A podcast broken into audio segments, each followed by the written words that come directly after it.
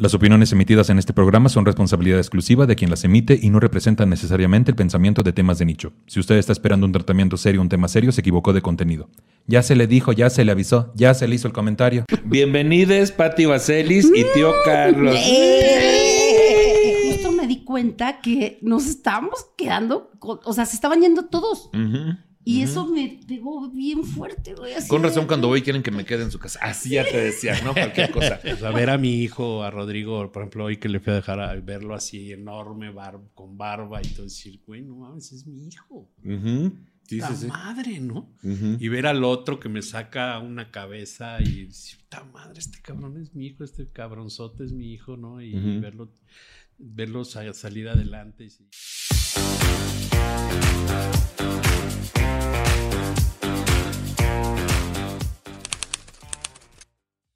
Hola, ¿cómo están? ¿Bien? Qué chingón. Soy Nicho Peñavera y les doy la bienvenida a Temas de Nicho, un podcast donde cada episodio hablaremos de un tema serio de forma cómica para tratar de entenderlo mejor y dejar de considerarlo un tema de nicho. Chiquechi, bienvenidos Pati Vaselis y tío Carlos. ¡Eh!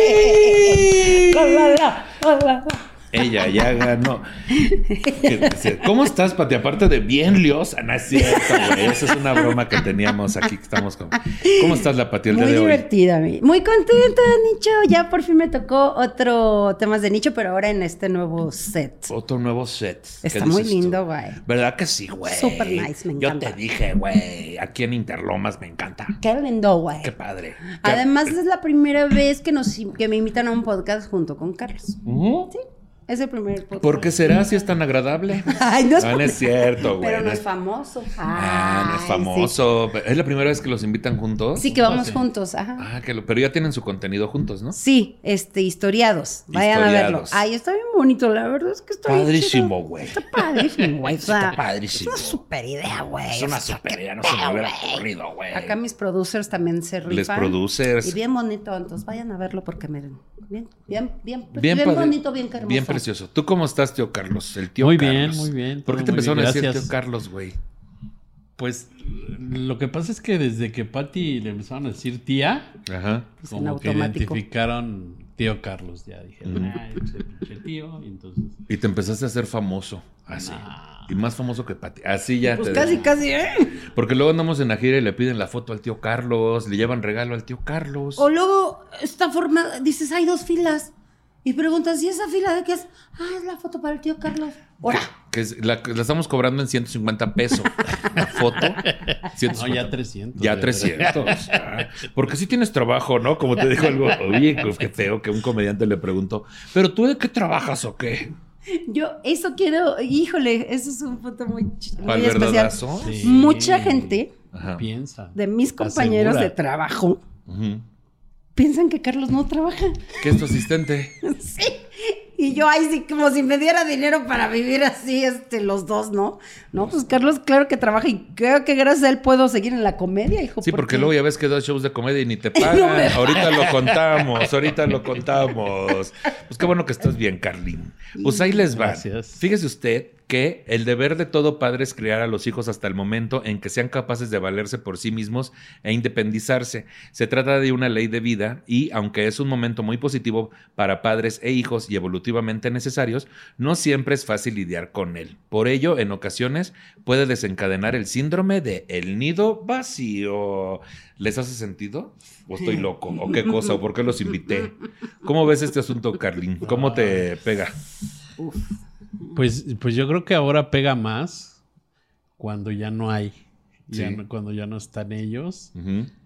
Ahora que ya son independientes los tres, sí de repente eh, nos pega mucho decir, ay, por lo menos aquí uno que esté, por lo menos el que estaba arriba, el que el último que se fue así, por lo menos saber que está allá arriba, saber que está con nosotros, saber que podemos desayunar con él, comer con él como que, como que era muy chido, ¿no? Encargarle la casa, Encargarle la encargarle casa. los perros. Los perros. Ahora, ¿dónde sí, dejan sí. los perros? repartidos. por- repartidos por todos. Bueno, ahorita están con Rodrigo los dos, pero, pero sí hay que repartirlos, que uno con una veterinaria, que otro con, con el otro Con hijo. Alan. Entonces sí es.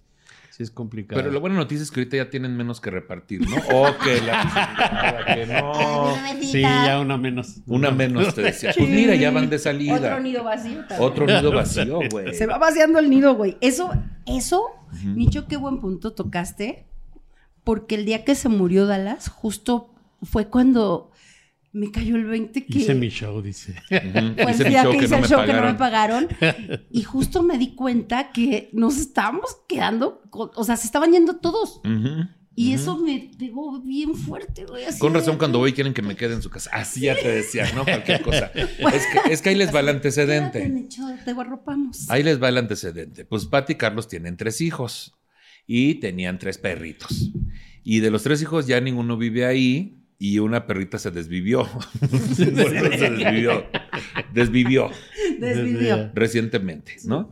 Entonces, ¿cómo sientes tú, Pati? De repente está como, al principio pudiera parecer una carga, aunque no lo es, pero sí lo es de repente, tener que atender a varias personas y de repente ya no.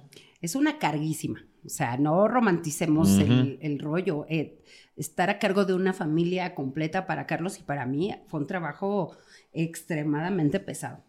Creo que seguimos volteando y decimos, ¿Cómo ¿cómo, lo lo, ¿Cómo le hicimos? hicimos, güey? ¿Cómo lo hicimos los dos para que los tres tuvieran eh, este, ropa, comida, escuelas decentes? Pues una vida, pues lo más decente posible. Y ¿no? más Carlos que no trabaja. Oh, que la chingada, que no, que sí trabaja, es que Carlos abogado. No gana dinero. Así ya. Entonces, eh, te das cuenta todo el camino que recorres. Es muy difícil, es muy difícil estar pendientes de su escuela, de su ropa, de su salud, eh, de qué están haciendo, con quién están, qué van a hacer, si van a ser buenas personas, si se van a echar a perder, si no estás descuidando alguna cosa ahí que se desvíe para que termine en desgracia. Todo eso es muy pesado y con cada uno además vives historias bien distintas.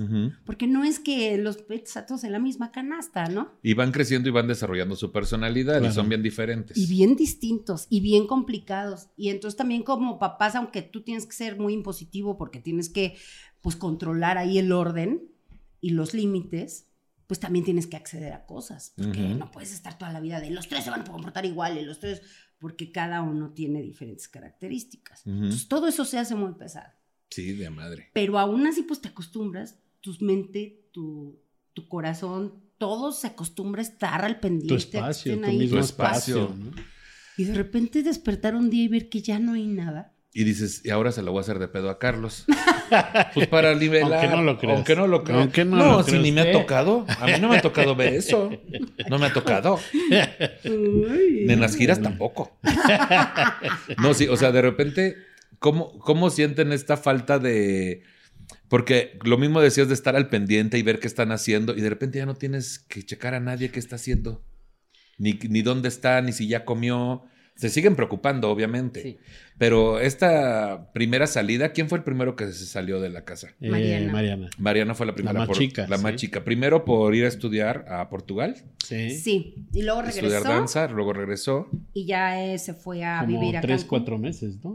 No, un año estuvo Sí. y luego ya se fue a vivir a Cancún. Y luego la única mujer justamente de los tres hijos Y la más chica. y la más chica, o sea, empezar por ahí, ¿cómo fue para ustedes? Pues eh, eh, para mí fue más difícil.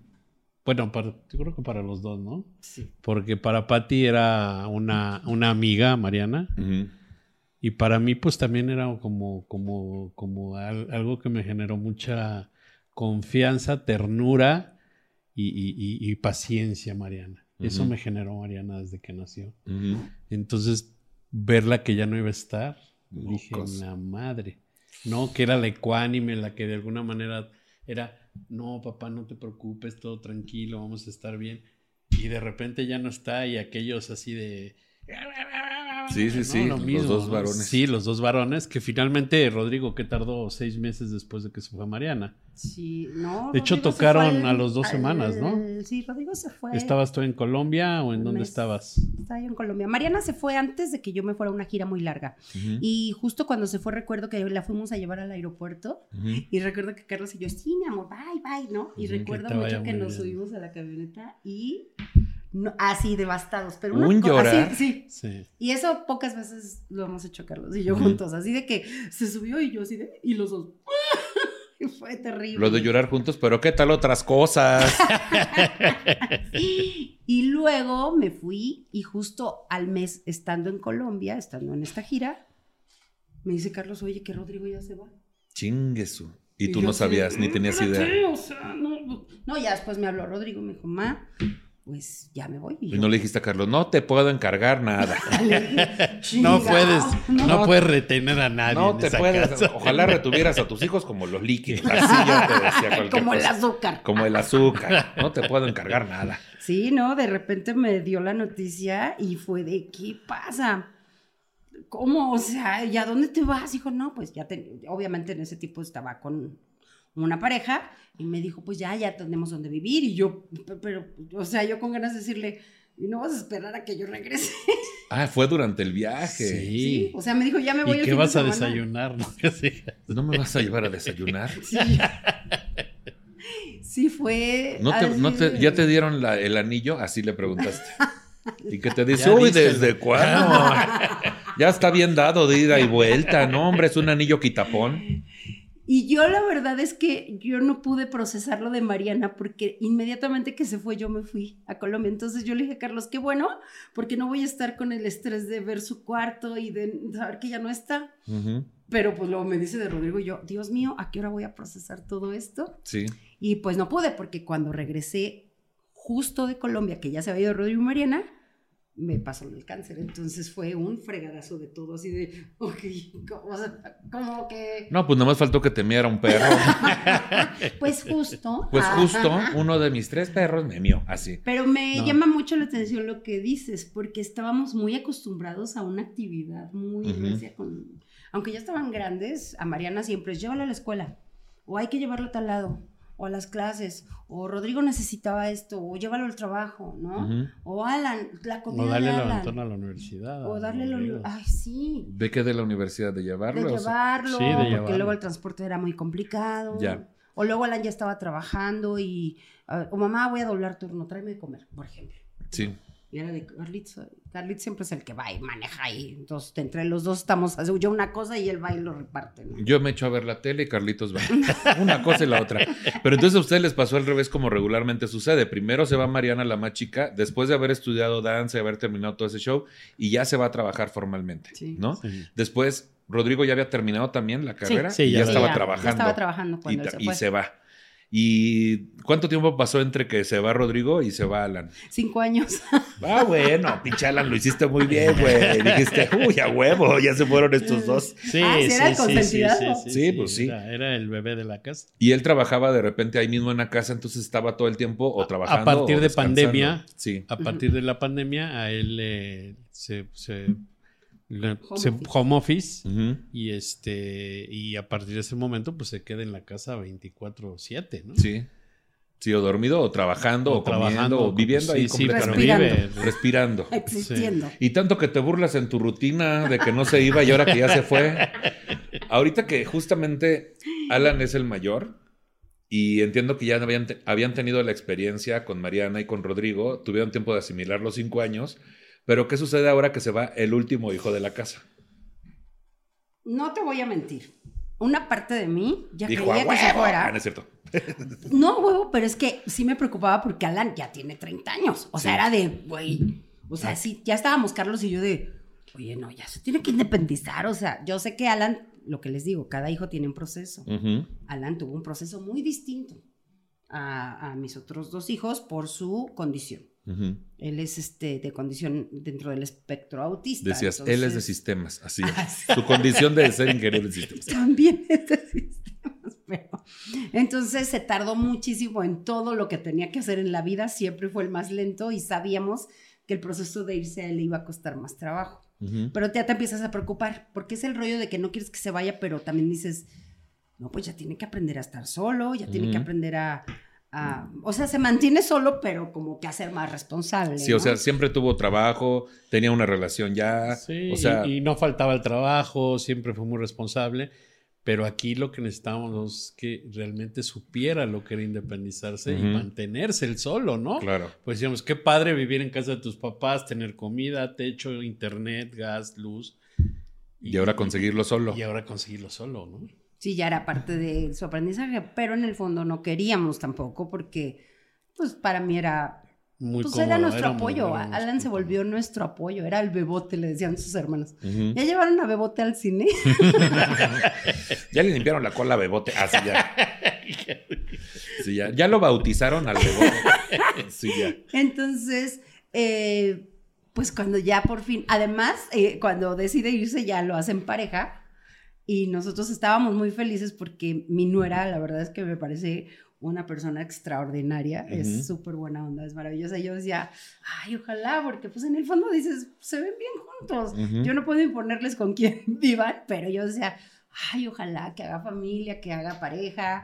Y no, como que, se- como que los dos no querían, ¿verdad? Y cuando se logró, pues fue muy emotivo ver que consiguió su casita, que consiguió sus cosas, pero sí, se fue y... ¡Ay! Ahora sí el vacío de a de veras.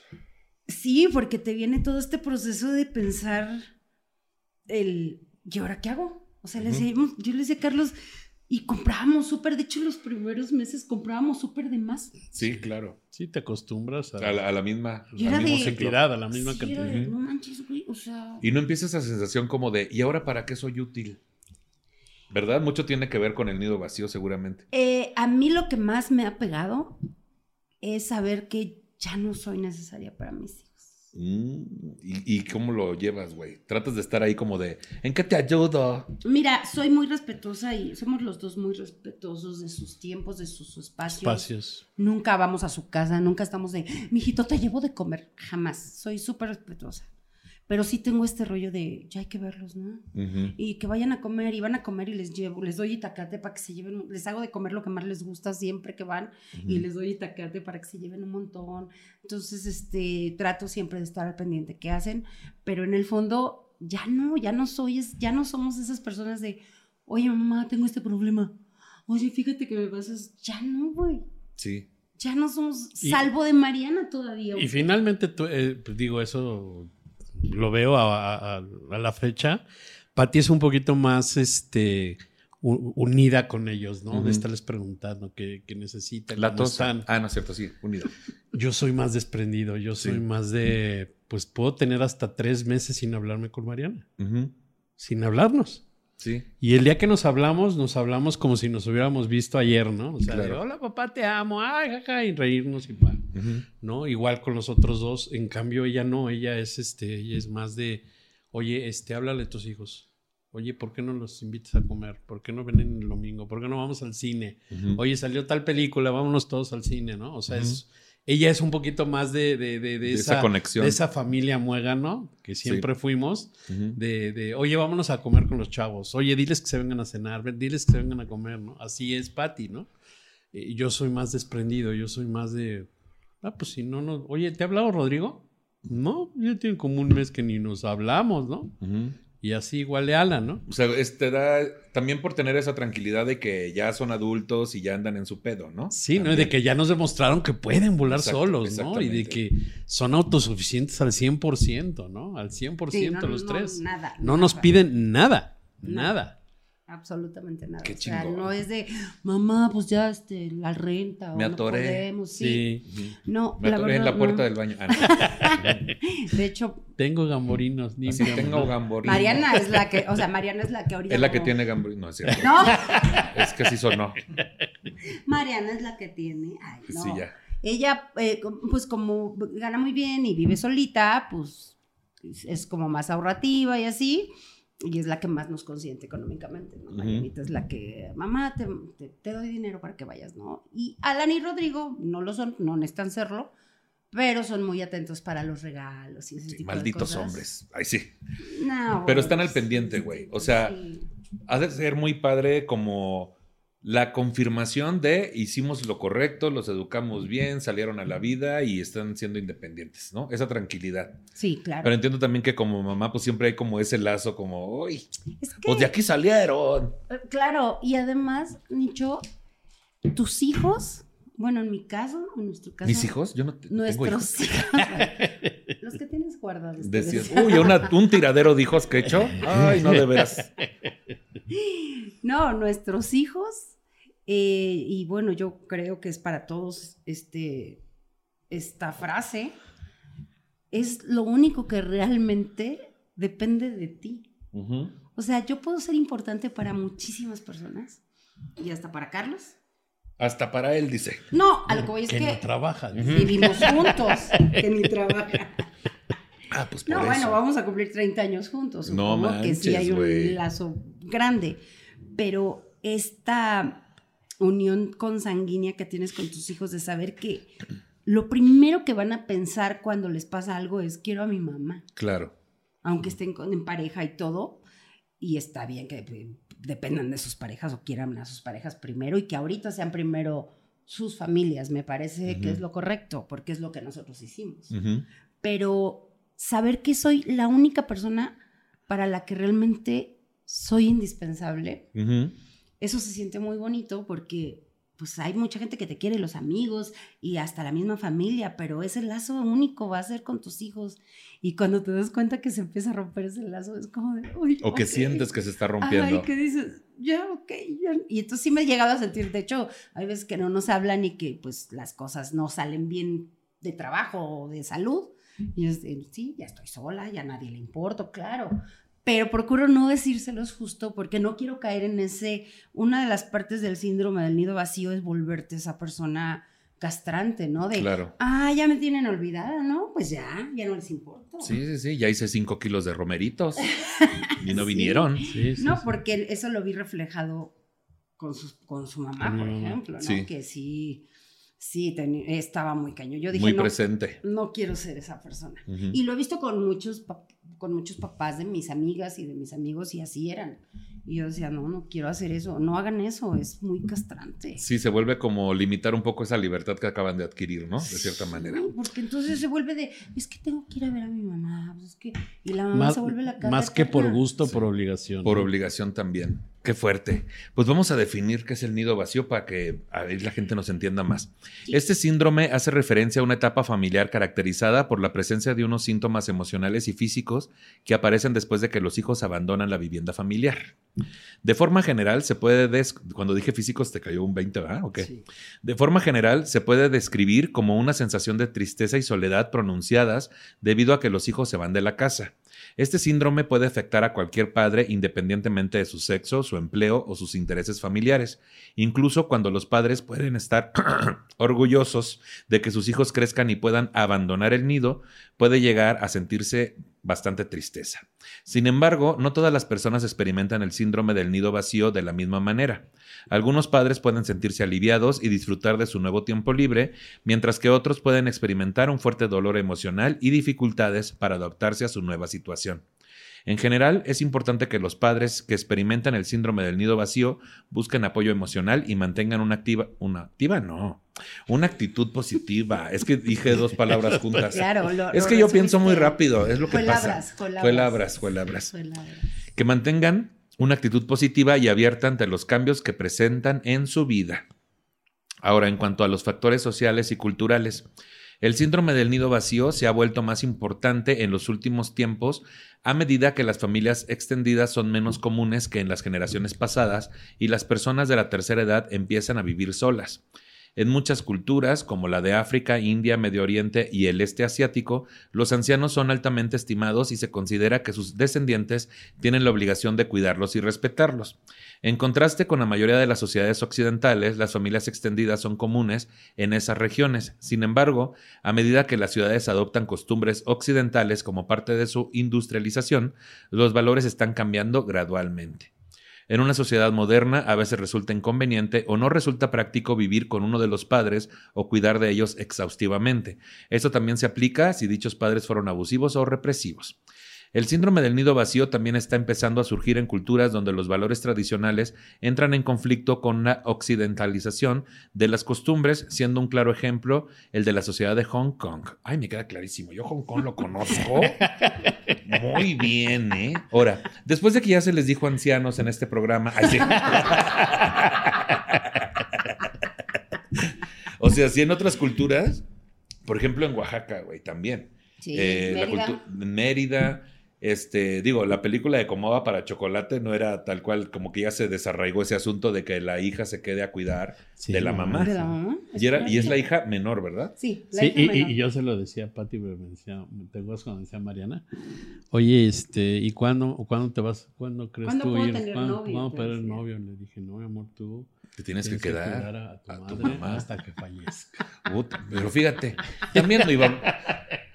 También no es como que iba a batallar mucho, ya ves que a Pati todo le pasa. Pero mira cómo aguanta. Pero ¿quién mira cómo aguanta, ¿no? Esas, Ya me pobre. imagino a Mariana ahí viviendo todavía de, ay, ya se volteó mi mamá. Ay, pero no le pasa nada, es diule.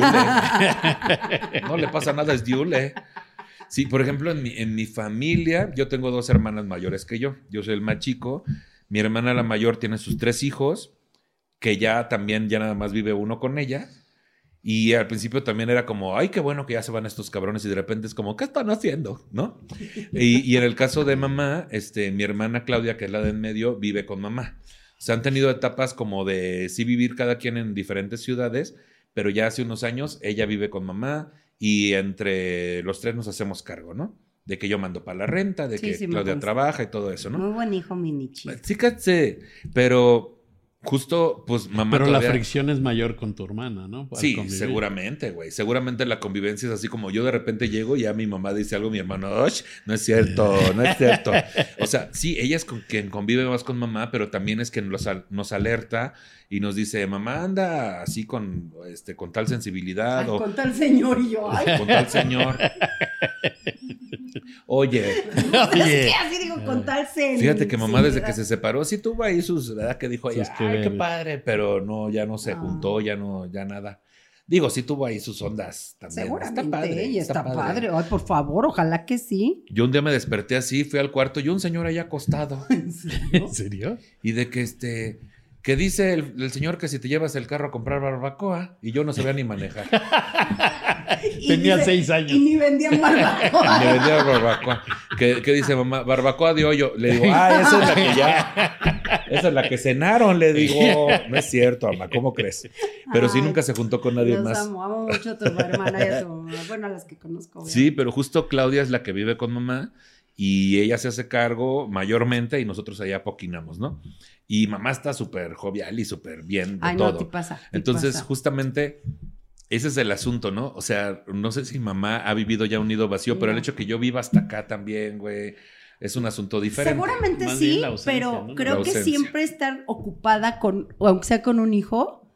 O sea, a mí el nido vacío realmente me pegó cuando ya se fue Alan. Exacto. O sea, sí me dolió que se fuera Mariana y fue como por, por pausas, ¿no? Pero ahora que se fue Alan, de verdad, Carlos y yo decíamos, ¿y ahora qué se hace? ¿Y ahora qué hacemos? Así que ¿Y cómo nos vamos a aburrir tú y yo? Sí, o sea, porque hasta Sí. uno te distrae, güey. O Es sea, que sí. era de, era de Alan, ¿qué va a comer Alan?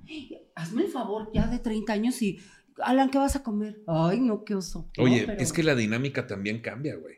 Porque ustedes tuvieron esa dinámica antes de tener al primero, ¿sí? O sea, antes de, ¿cómo te diré? ¿Cómo? Bueno, en tu caso, venías con Alan. Sí, nosotros nunca vivimos. No vivieron esa Nunca. dinámica de estar solos, sí es cierto, como relación, ya, ya estaba Alan. Cuando, Carl- cuando conocí a Carlitos, yo ya tenía mi primer Y hijo. cuando empezamos a vivir juntos, Que lo, pues, lo adoptó. ya estaba embarazada, Rodrigo. Sí, entonces ahora es conocerse en esa dinámica en la cual participaba siempre más personas Siempre estábamos. que dependían de ustedes. No, y llegó un momento en que teníamos viviendo al- en algún momento mi cuñada, en algún momento mi hermana. Entonces la casa siempre estaba llena. Llena de Tu gente. sobrino. Mi sobrino, siempre había gente. Y todavía hace Y poquito, luego los, los papás, ¿no? Porque nos tocó la, la vejez de los, de los, de los mi cuatro. suegro, mi papá. mi, mi, mi, mi mamá. papá, mis suegros, o sea, era Siempre de... circulaba gente. O por sea, la ahora que nadie depende de ustedes, más que ustedes mismos, Sí, hay dos que dependen de nosotros. Los perritos. los perritos. pero bueno, ya dijimos que así como se van yendo, así. no. O sea, es, esa dinámica con sus mascotas, con sus perritos, también les ayuda a sobrellevarlo de cierta Sí. manera. A mí sí. A Sí, mí para sí, mí muy es una cañón, responsabilidad enorme los perros. Muy cañón. O sea, esto, ahorita veníamos preocupados y, Rodrigo, ¿cómo están?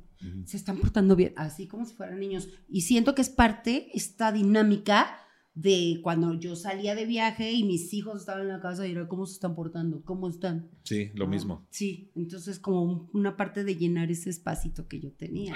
Qué Que, fuerte. que aunque no creas, ahora que, ahora que Marianita este, en pandemia se tuvo que regresar a Querétaro a vivir con nosotros, yo le decía a Pati, ansias que ya se termine esta pandemia porque qué bárbara, trae unas costumbres. Eh, eh, Cambian. yo creo- exacto, ¿no? Cada uno se va haciendo sus propias costumbres, a su propio espacio a hacer, y éramos don- donde chocábamos ahora, Mariana. Sí. y yo, Bueno, ¿no? además Decir, venía en, un proceso Desarrollar bien- de- sí, Otros desarrollando hábitos. otros hábitos que no eran a- Entonces yo decía, Mariana, tienes que comer otra cosa, mira que esto, que esto no te va a hacer daño, ¿no? Y era, no, yo toda mi alimentación súper, súper fit, súper... Mocos. Entonces era unas broncas por la alimentación. Es que, ¿por qué tú comes eso, papá? No deberías. Entonces, Sí, porque ya viene con otra y idea. yo de- así, oye, ¿a ¿cuándo se acaba la pandemia? Ay, ¿a qué hora se acaba esto? Mijita, y si te damos un coverbocas y te regresas. Sí. Porque además estábamos cargando con su depresión, porque. Mariana sí se quedó sin trabajo, se le acabaron los ahorros y volvió a ser la Hija niña de de, familia. familia. Sí, claro. Entonces nosotros A decíamos, no, no, depender no de te preocupes. nosotros. Es O sea, difícil. Me dices que mamá, yo ya estaba acostumbrada a comprarme hasta, con todo respeto, pero hasta mis Tampax, ¿no? Y siento horrible tener que decirle a mi papá, cómprame unos Tampax. Entonces eso le pegó mucho. Entonces Claro. pues, estaba como de mal humor y así. Sí. Pero igual se fue y me puse gravísimo, ¿eh? Ujú. Se fue, eh, ya cuando otra vez re- este, retomó su trabajo y yo... "Ay, Y te no". mandó una selfie con unos tampax. Mira, ya lo estoy haciendo otra vez. Es que yo, a mí me tocó ser independiente y después tener que regresar a una pequeña temporada, como de un año, a casa de mamá con mi hermana, allá en Cuernavaca, también cuando vivían allá. Y fue bien complicado de a madre, güey. Porque esto de volver a pedir chichi, literal. Sí. o sea, es complicado porque te sientes bien inútil, te sientes que diste pasos para atrás y lo que estás haciendo realmente es tomar impulso. Pero cuántas veces también no hay hijos que regresan y son re mal agradecidos por su mismo eh, nuevo aprendizaje de decidir todo sobre su vida y cuando se les pone un pequeño límite, también reaccionan ya de otra forma, Sí, porque ya son límites que ya no están dispuestos a pasar, porque les recuerdan que ya no son independientes de Sí, cierta sí, manera, ¿no? Mira, yo siempre les he dicho a mis hijos, a los tres, cuando inician un proyecto nuevo, se cambian de casa, o Mariana ahora que cambió de trabajo y me decía es que tengo miedo, yo siempre les he dicho, hagan las cosas sin miedo, porque siempre vamos a estar aquí. O sea, ustedes siempre van a tener un lugar a donde regresar. Y seguro. Y eso no es dar un paso atrás, eso solo es, como tú dices, Tomar tomar, impulso. impulso. para un segundo aire.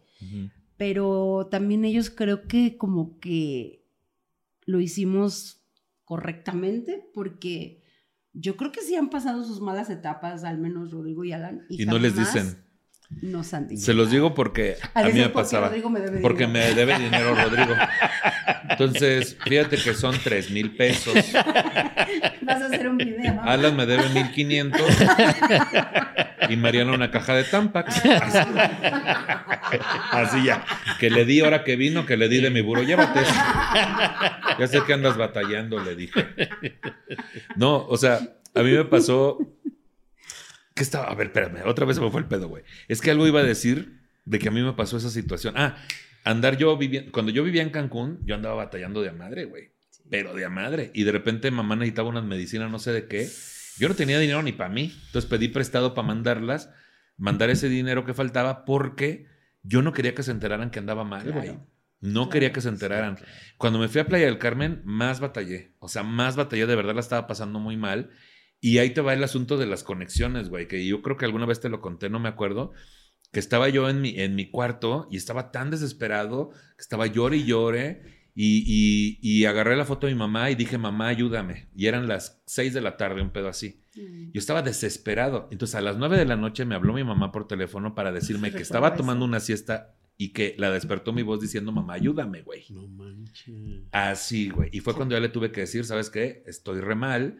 Y a los meses también le hablé llorando de que era día último, era, iba a ser año nuevo. Mm, Y entonces este, le hablé chillando a las 11 de la mañana. Qué bueno. Y, y- y mi mejor amigo Lalo ya les había hablado en secreto a, a mi hermana también, a Claudia, para ponerlas al tanto de que yo estaba muy mal. O sea, deprimido, Ay, sin dinero, sin trabajo, pasándola muy mal, pero yo no quería decirles nada.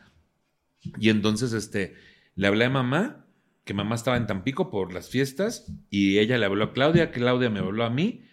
A las 12 este, yo ya tenía boletos para regresarme a, a Cuernavaca a trabajar. Claro. Así se movieron, pero en chinga. Y es que a veces Claro. uno, por el orgullo, no quiere Sí, pedir recurrir ayuda. a ese grupo Sí. de, De apoyo. de apoyo. Pero ese pinche movimiento entre las 11 y las 12 del día, entre mis dos hermanas y mi mamá, a mí me salvó la vida. Pero para mí eso es señal de una buena educación, sí, no de una buena madurez. Porque no confundan las cosas, gente. No sean esas mamás. Está bien chido que protejamos a nuestros hijos en estos casos. Y yo siempre les he dicho a mis hijos, díganme lo que sea. O sea, te- somos un equipo. Así, pinche vieja loca. Ay, tú me dijiste No, que lo que sea, mamá. No te soporto, mamá, ¿no? Somos un equipo, patea la pelota. No, o sea, díganme cualquier cosa grave que estén pasando porque somos un equipo. ¿no? Pero es bien diferente a ser ese hijo que para todo chantajea, También. que ya no está, pero te hablan y, no, mamá, pues es que estoy bien mal, no, pues no. Y de repente ya le dieron baje a las mamás con dinero, Con cosas. con cosas. Yo, de verdad, que me da mucho miedo. Afortunadamente, eh, creo que nos vamos a salvar de eso. Pero es muy común aquí en México el Sí, chantaje a los papás. O los hijos que justo se quedan hasta 40 y córrele, 50 ese y No, y mi casi, miedo. oye, y casi este, y, este, ¿y dónde se van a ir? Porque, pues, yo, Ah, sí, que- también. Que lo dicen luego de WhatsApp y hasta Sí, hay sí, sketches, güey. sí. Pero de verdad es este pedo de, bueno, pues ya es momento de independizarme, ya váyanse.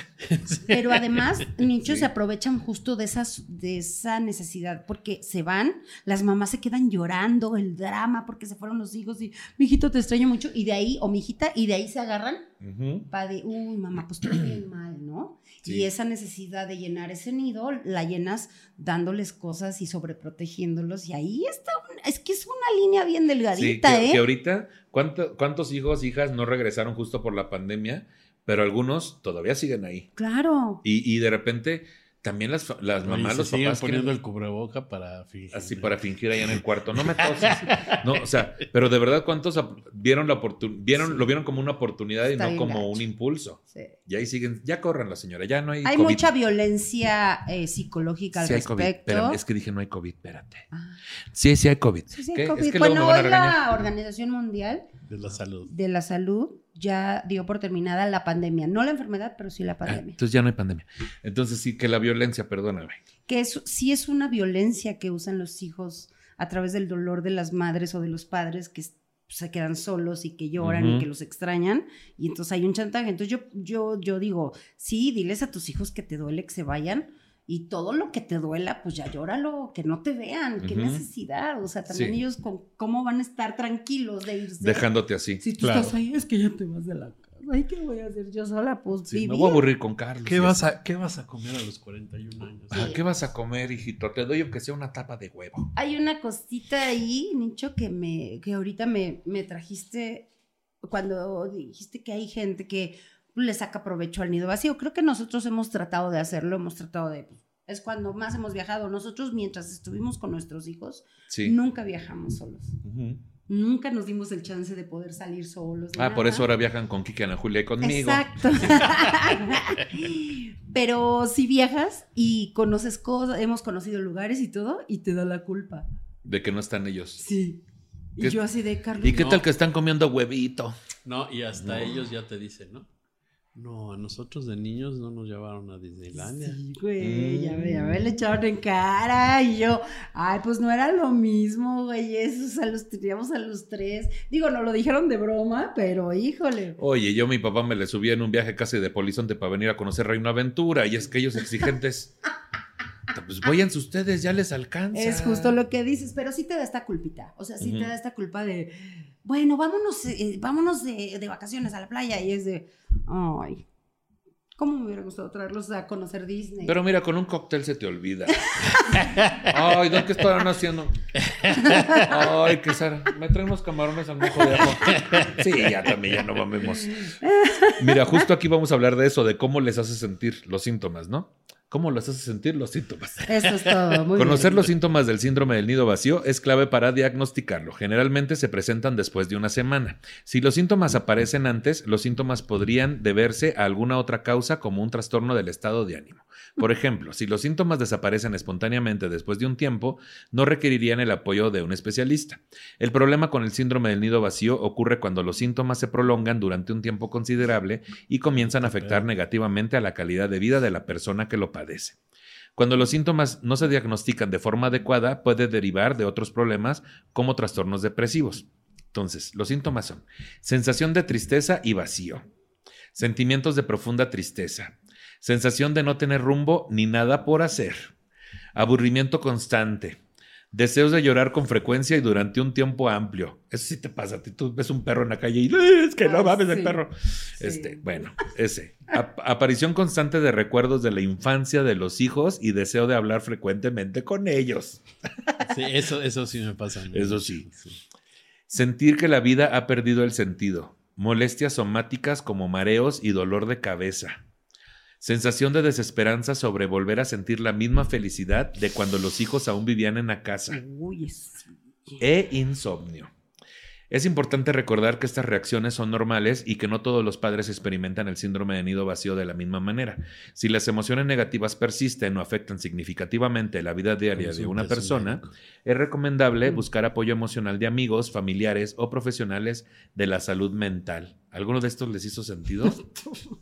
Pues tú muchos, pero yo, la verdad es que yo. Pues este porque está bien. Yo loca, uno, a mí me ha pasado eso de, de estar con mis hijos que me van a visitar. Por ejemplo, Alan es muy, muy atento cuando la mamá se va. Entonces, cuando la mamá se va es, papá, este, vamos a comer.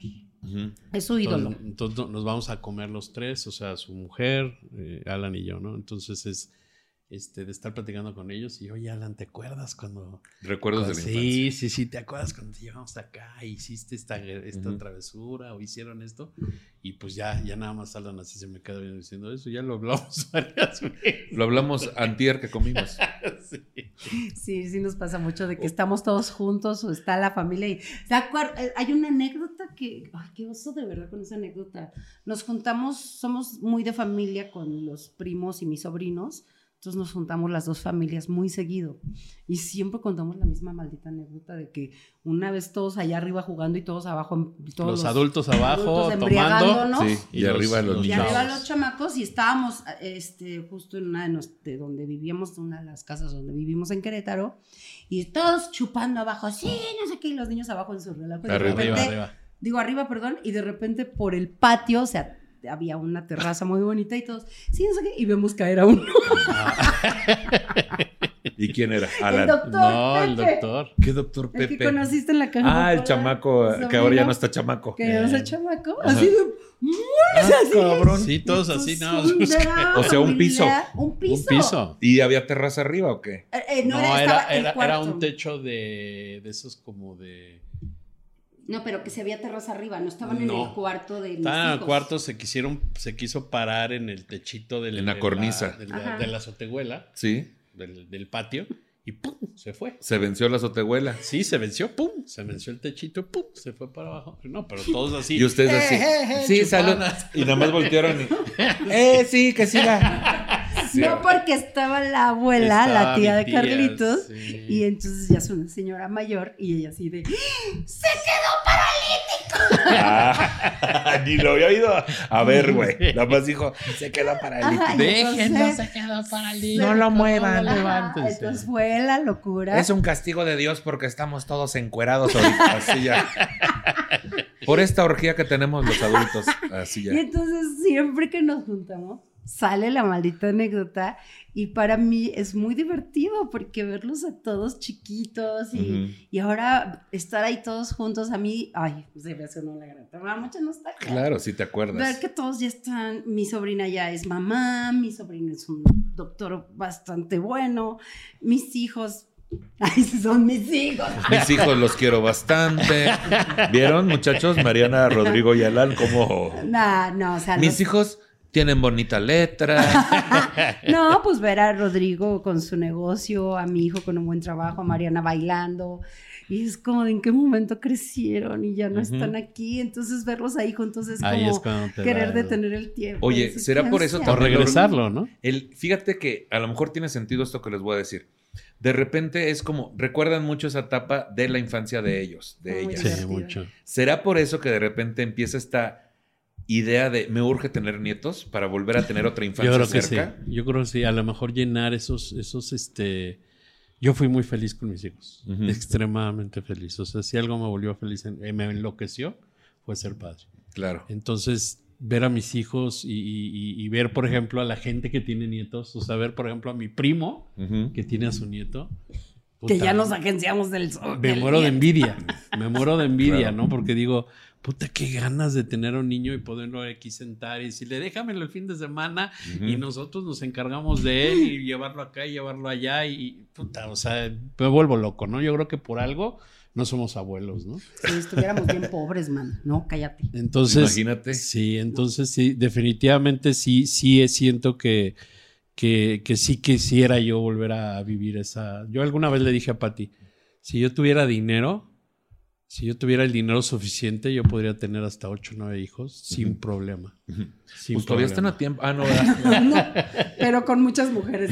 así ya diferentes. decía. Si yo tuviera dinero, Sí, les pagaba no esas sé- ocho o nueve yo No sé mujeres. a quién le hubiera hecho tantos hijos, Jorge. No, sí queríamos más hijos, pero pues no se pudo.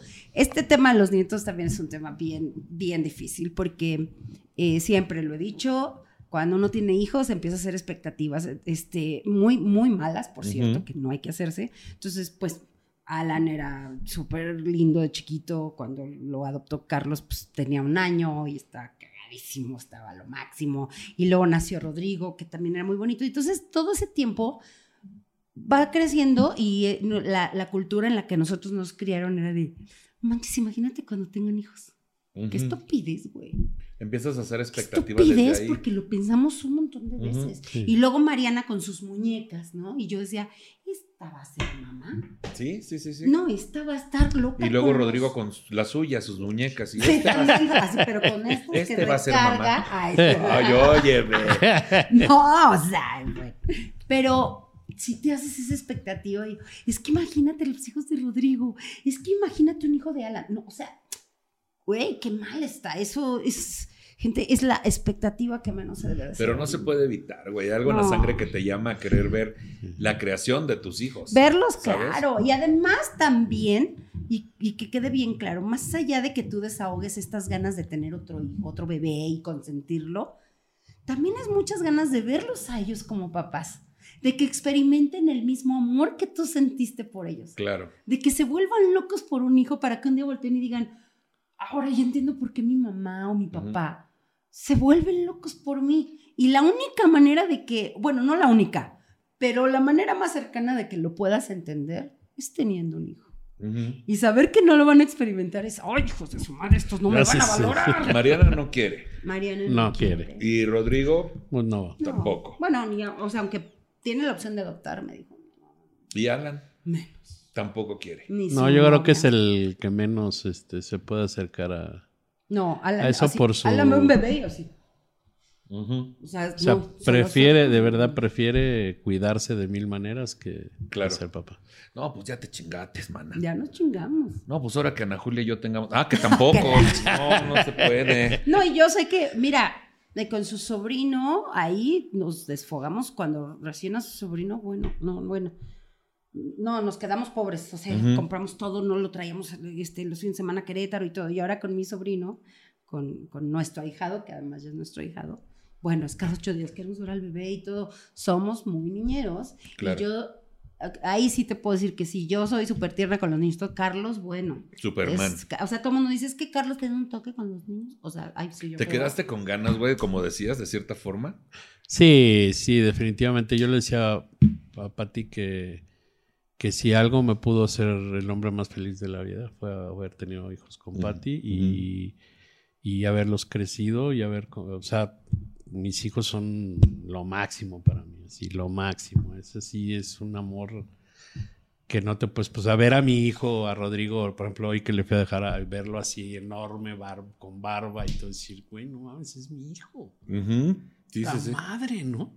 Y ver al otro que me saca una cabeza y decir, "Ta madre, este cabrón es mi hijo, este cabronzote es mi hijo, ¿no? Y verlo, verlo sa- salir adelante y, y hablar de, oye papá, ¿cómo ves? Quiero comprarme este coche. Y dices, ay, cabrón. Un coche no ya, mames". güey, que es el simbolismo, sí, ¿no? sí, de sí, crecimiento también. Sí, sí, sí. Entonces es- son cosas que digo y ahora, por ejemplo, mi hija verla de a distancia y ver que, que, que solita ha salido adelante, que ya no... Antes, a- cuando empezaba, cuando empezaba era, oye papá, me prestas para, me prestas para esto, me prestas que no le iba muy bien. Ahora, puta, ni nos pela. O sea.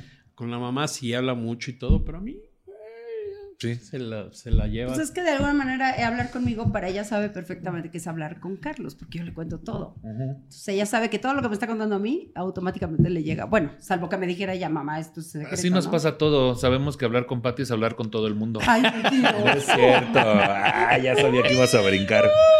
Pues hablemos de las consecuencias, ¿no? De este síndrome del nido vacío. La- las consecuencias del síndrome del nido vacío afectan negativamente a la calidad de vida de quienes lo padecen, haciendo que les resulte más difícil vivir su día a día. Esto se debe a que es natural que experimenten un dolor emocional constante. Dicho dolor se puede reflejar en sentimientos de soledad, aflicción, desesperanza, aislamiento social, debilidad, tristeza y una incapacidad de experimentar placer al realizar actividades que en el pasado hacían a la persona afectada feliz. En los casos más graves pueden presentarse otros síntomas como alcoholismo, malestar físico, trastorno depresivo, pérdida de así, alcoholismo, pérdida de apetito, dependencia emocional y trastornos de ansiedad. Ajá. Pérdida de apetito. A mí como no me ha pasado. Me dieron ganas de tener hijos y luego que se fueran. Así de cierto. Cuando la persona tiene grandes problemas para continuar con su día a día, es recomendable que reciba tratamiento psicológico.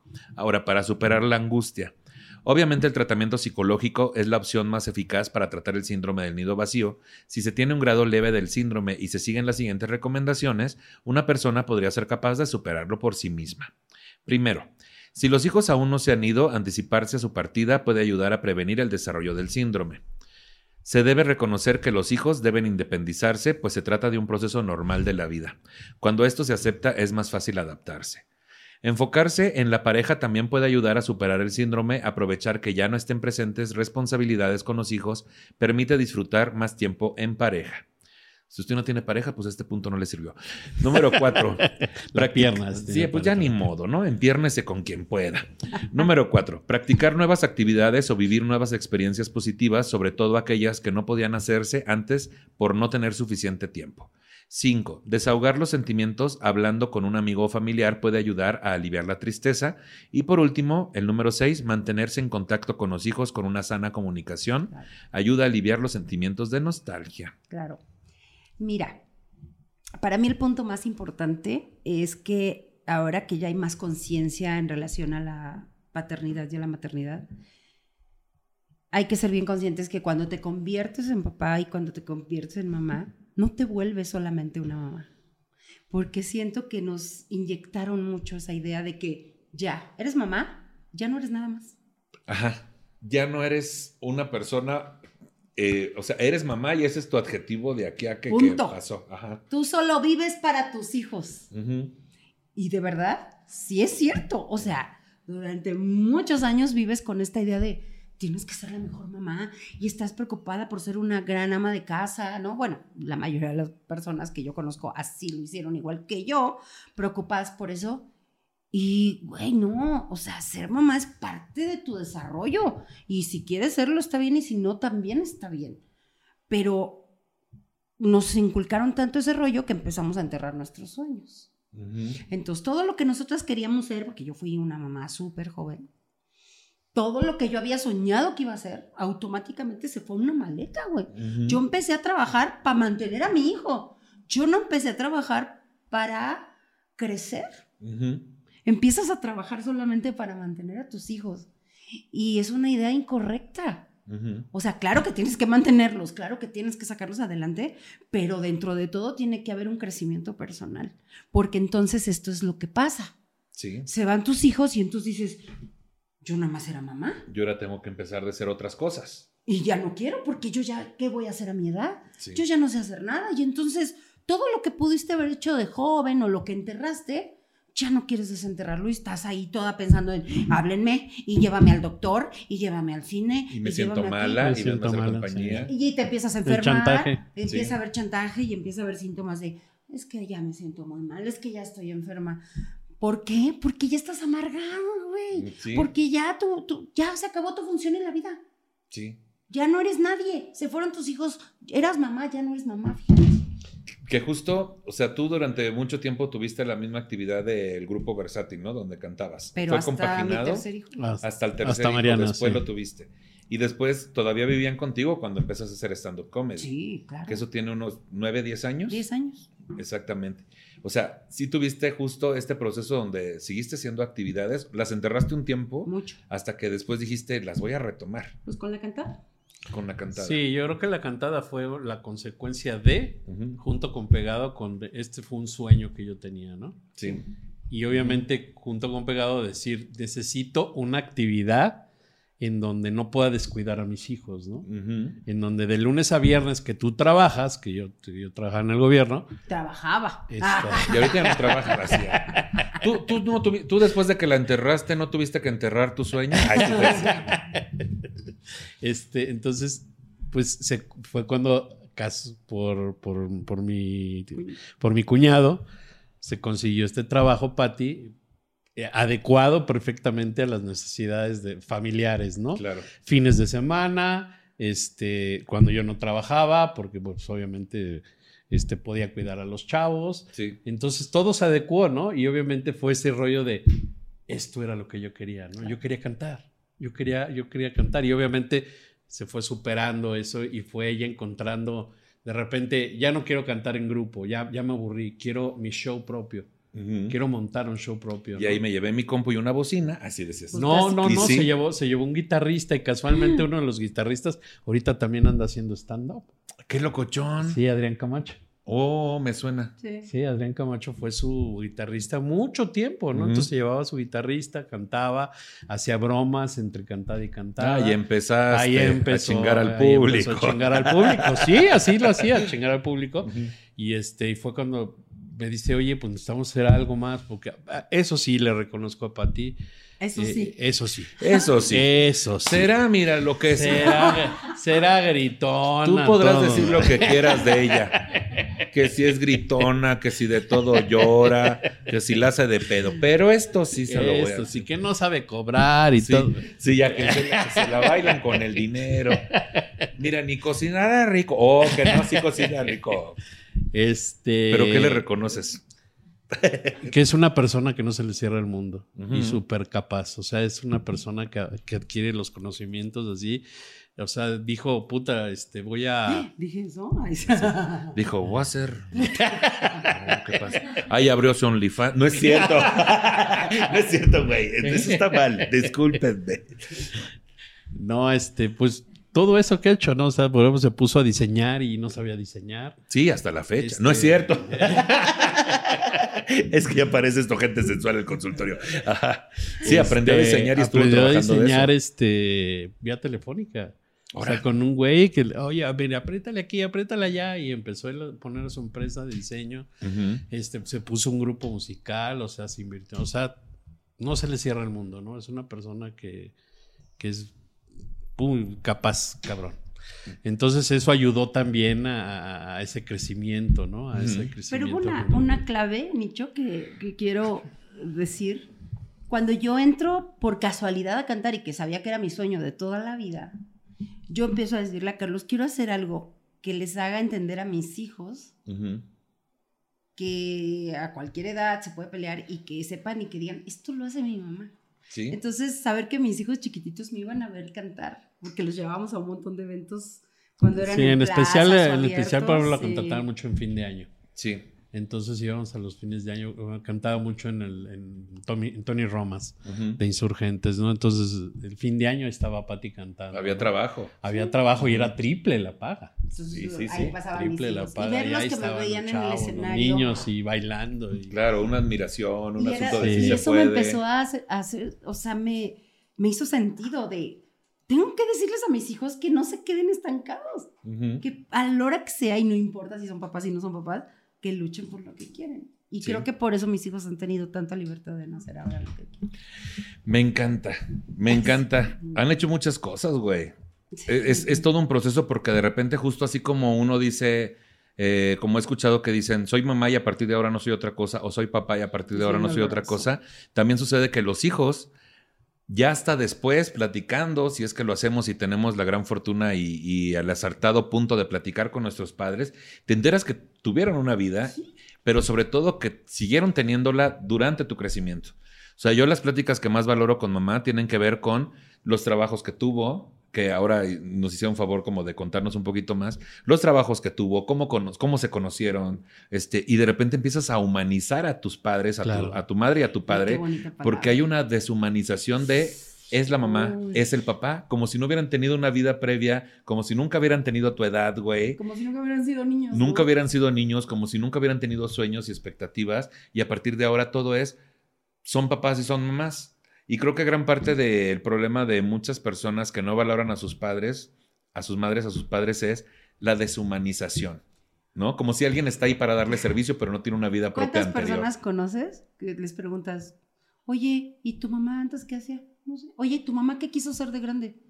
No tengo idea. Ujú. Oye, ¿y qué edad tiene tu mamá? Es más, hasta la edad. Exacto. Ay, no sé, nada más me acuerdo. Yo ya la conocí grande. Yo ya, yo ya la conocí de los veintitantos. Es un porcentaje altísimo. Sí. altísimo. ¿Y, y a qué se dedicaba a los 20 años? No sé, pues yo no la conocía todavía. O luego la abuelita te dice, uy, tu mamá estudió tal cosa y, y- y los chavos de, mi mamá había estudiado eso, ¿cómo? ¿No? Y era, güey, preocúpense tantito porque sí está bien gacho. Fíjate, yo apenas el último viaje que fui a Tampico, hablé con mamá y yo siempre había sabido que se conocieron cuando ella trabajaba en una oficina de transportes y papá era operador de autobús. Siempre había sabido eso. Pero esta vez que fui y era como, la oficina, mijito, estaba puesta en tal lugar. Yo dije, yo he pasado por ahí un chingo de veces en Tampico. Y entonces yo estaba en un área que estaba un poco más atrás y llegaba tu papá y a mí me caía gordísimo porque él No. todas se las traía muertas y se recargaba ahí hasta que un día este vino la que estaba en el aparador, la que vendía los boletos, mamá estaba en una oficina como haciendo otros, otras cosas y vino y le dijo, ¿qué dice el cabezón que si este quieres ir con él al cine? Y dijo, ay, me caí tan gordo, pero pues sí, fuimos al cine y a partir de ahí no nos separamos. Entonces, yo imaginar a mi mamá con su uniforme, sea cual haya sido, Qué a mi papá ¿no? recargado en la puerta, los humanizas, güey. Y también ayuda mucho porque muchas veces los hijos tenemos ciertos rencores o ciertas cosas que no terminamos de entender y culpamos a los padres sin humanizarlos y entender que también eran, son personas que vivieron y, y mil al- y a lo negativo, ¿no? Y a lo ya negativo. te das cuenta también que las cosas positivas está muy chido. Sí. Yo eso lo valoraba mucho de mis papás, pero después te das cuenta que también ten- fallaban, ¿no?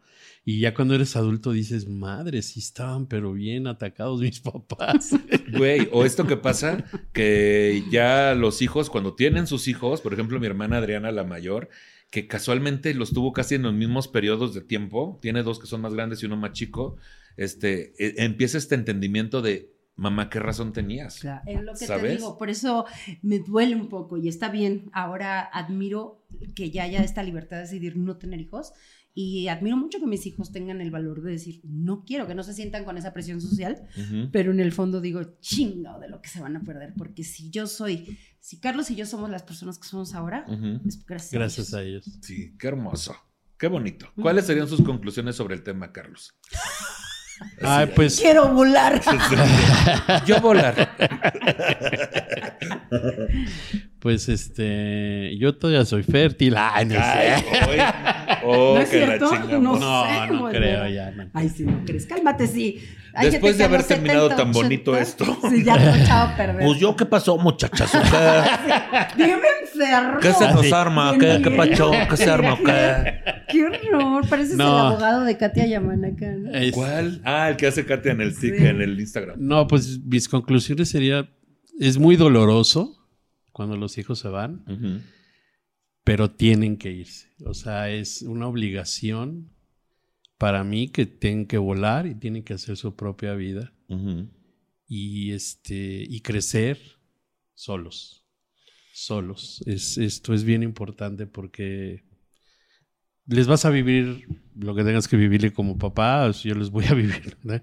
pero, pero alejados, su vida y, y mi vida, ¿no? Eso, eso para mí es bien importante. Duele muchísimo, muchísimo. Me ha dolido mucho la ausencia de mis hijos, pero, pero sé que es importante que lo hagan, ¿no? Y pues que lo superen y que valoren realmente lo que están haciendo sus hijos este, por, por hacer su propia vida, ¿no? Eso, eso para mí es bien importante. Sí.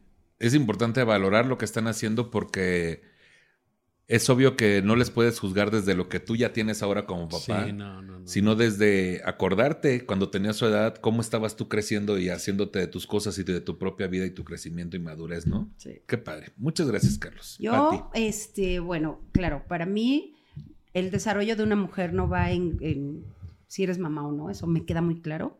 Pero para Patti Vaselis, para mí, eh, el haber sido mamá es lo mejor que me pudo haber pasado, porque si no, no sé qué vida yo tuviera. A lo mejor no sé si fuera mejor o no, pero la que tengo me gusta. Lo que sí es bien importante es que no pongamos en nuestros hijos expectativas que no nos corresponden. O sea, los hijos, lo digo en mi rutina, no vienen a llenar nuestras expectativas. Olvídenlo. Si van a tener hijos para que llenen las expectativas o lo que ustedes no pudieron hacer, no los tengan. O sea, traer seres humanos al mundo va mucho más allá de eso. Solo es forjar a seres humanos para que sean independientes. Entonces, a medida de que ustedes eh, mantengan esa dependencia que tienen de niños, van a lograr que su independencia, si lo hacen de manera sana, van a lograr que su independencia sea mejor. No lo subestimen. Justo cuando quieren ser libres y cuando quieren ser independientes es cuando más lo subestimamos. De, no, es que no van a poder. Ujú. No, si está bien pendejo. Es- Si no, si se, le, si se le muere la planta en su cuarto, ¿qué va a poder? Se le quema el agua. Bueno, Se le quema el agua. no lo subestimen. Cuando sientan la necesidad, déjenlos que se madren, porque eso también es un grave error. Es que no quiero que sufra, es que, que sufran, porque así nos hemos hecho todos, Así a se base forja. de chingadazos. Entonces, hagan eso y si tienen el nido vacío y usted está pasando por esto, actívese. Y ahora considere y usted mismo llene su nido vacío con cosas que usted no pudo hacer. Con prostitutos. No es cierto. Espérate, no. No, pues conocer cosas que no lograste hacer cuando tuviste hijos, Viajar. eh, conocer, estudiar, miles de cosas. Me encanta. Me encanta. Si usted está viviendo esta etapa del nido vacío, así como respetó la crianza y el crecimiento de sus hijos, ahora respete su propia evolución, que usted ya no puede Claro. limitarla, porque el estar ahí demasiado a- al pendiente puede justo truncar un poquito su desarrollo. ¿Puedo agregar algo, Sí, Nicho? claro. Además, eh, a medida de que ustedes crezcan y aprendan ya no estando sus hijos, es más bonito que sus hijos los vayan a ver por admiración que por lástima. Perfecto, me encanta. Claro que sí, por recuerdo, por cariño, por admiración. Sí, mi mamá está haciendo esto, wow. Sí, padrísimo. Y también si usted es hijo, hija, hije, pues también humanice a sus padres. Claro. Humanice a sus padres. Tanto los padres, acuérdense cuando los hijos vayan a volar del nido, acuérdese que usted también tuvo esa edad y las cagazones que hacía y desde ahí no juzgue a sus hijos. Y usted como hijo, como hija, pues humanice a sus padres y entienda que son seres humanos que están pasando por un proceso también. Y de repente cuando entre esa llamada, sí conteste y entienda que están pasando por un proceso difícil al ya no estar ustedes. Porque ustedes se sienten los más chingones, ¿no? Los reyes del mundo, pero ahí hay una familia que les dio todo. Es. Y pues también aprovechando para felicitar a todas las mamás y a todos los papás, porque este Mm. episodio va a salir casi intermedio entre el Día de la Madre y el Día del Padre. Y el día del maestro. Y el Día del Maestro. Y el Día del Doctor. Ah. Ay, es que ya echaste a perder mi emotividad. Felicidades, papás, mamás, Ay, papá, sí, mamá, muchas felicidades. Y por último, este, ¿dónde le sigue a la gente? ¿Qué andan haciendo? Cuéntenos. Bueno, pues ahorita estamos con el proyecto de historiados que ahí va, ténganle fe, está muy bonito. Yo siempre que lo veo digo, ay, está muy divertido porque es al estilo de los tíos que contamos chismes de, de parejas famosas que terminaron mal. Entonces está muy divertido, ya sabes, con frases de tíos. Frases de tíos. que le- no se me dan. Y bueno, además en el canal de Chispa la Banda y con gente sensual. El consultorio todos los jueves a las 8 de la noche y por ahí chequen nuestras fechas de gente sensual en Es vivo, correcto. Que hay show de stand-up y aparte hacemos un episodio de gente sensual el consultorio en vivo que no se graba porque si, en- si ahí en el YouTube está, está bien fuerte, ahora En imagínense en se vivo, se pone bien recio. Se pone bien recio. ¿Dónde te sigue la gente, Pati Baselis? Arroba soy tu madre en todas mis redes sociales y el canal de Chispa la Banda. Y Y, Carlitos, ¿dónde te sigue la El gente? tío Carlos A. Arroba el tío Carlos A. Arroba el tío Carlos. A. Ah, Tío Carlos A. O sea, de Alonso. Es que ya vi al tío. Carlos. Sí, ya, ya estamos. A mí me siguen como Nicho Peñavera en todas las redes sociales. Este episodio está disponible en mi canal de YouTube, Nicho Peñavera, y en todas las plataformas de podcast. Compártalo para que lleguemos a más personas. Mil gracias por estar hoy. Siento que, No. que hasta los conozco más. Oh, Ah, Gracias por abrirse y contarnos todo esto. Mm. Y espero que a ustedes ahí en su casa piensen igual y les haya gustado mucho el episodio. Quiero agradecer a los producers por la producción de temas de nicho y también a Charlie Ortega por el guion para él mismo. Y por último, si usted se siente ofendido por el tratamiento que le hemos dado al tema y tiene un montón de sugerencias sobre cómo hacer este programa de forma correcta, le sugerimos dos cosas. Una, no nos escuche. Y dos, produzca si uno se le estuvo di y di. Hasta luego, amiguitos. Chicachi, vamos a. Chicachi. Ay, qué bonito episodio, güey. No mames, ya mero chillo. Ay, sí, yo también estaba. Estuvo lindo, güey. Lindo, lindo. Thank you.